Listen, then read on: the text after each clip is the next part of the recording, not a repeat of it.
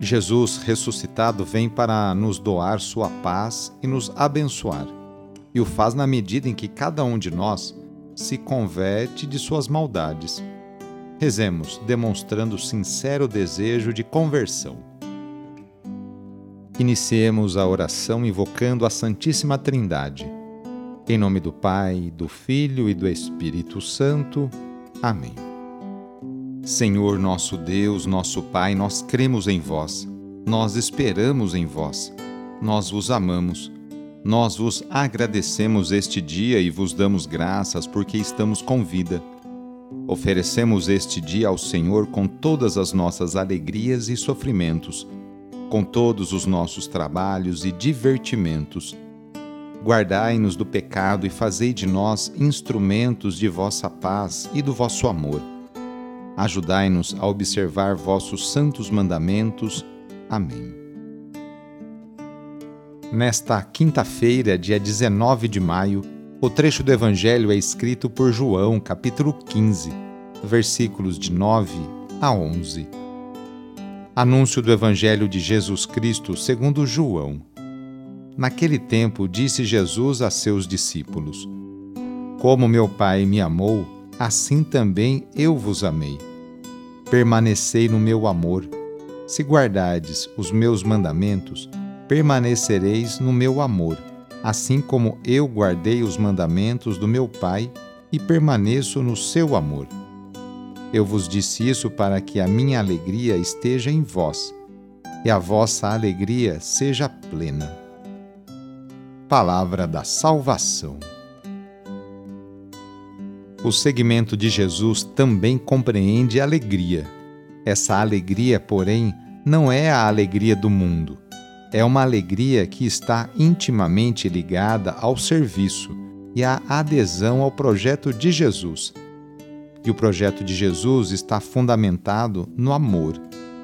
Esse amor que também não é o amor que o mundo oferece, mas o amor que faz com que se mantenham unidos Jesus e o Pai. Esse amor, embora muito falado, deve ser experimentado na vida que acontece a cada dia. Não se trata de algo mágico que cai do céu, mas de um compromisso que implica a existência do ser humano de forma inteira. Imbuídos por esse amor, nos tornaremos mais sensíveis às diversas realidades que nos cercam principalmente as mais carentes e difíceis, pois para nós será imperativo dissipar as trevas e lançar luz sobre aquilo que se encontra na escuridão. Jesus fala sobre uma alegria completa que é possível encontrar quando vivemos nossa verdadeira vocação. Hoje quero dar a bênção de São Brás, a bênção para a sua garganta mas antes eu quero abençoar a sua mão, porque na hora da bênção oficial você vai colocar as suas mãos na sua garganta. Abençoai, Senhor nosso Deus, pelos méritos de nosso Senhor Jesus Cristo, pela intercessão de Maria e de São Brás, abençoai as suas mãos.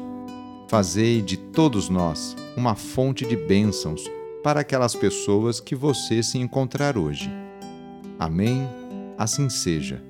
Em nome do Pai, do Filho e do Espírito Santo. Amém. Agora coloque as mãos na sua garganta. Ou se você tiver um filho recém-nascido ou uma filha recém-nascida ou ainda pequenininhos, coloque uma mão na sua garganta e a outra mão na garganta dele. Pela intercessão de São Brás, bispo e Marte, Livra-te, Deus, dos males da garganta e de todos os males.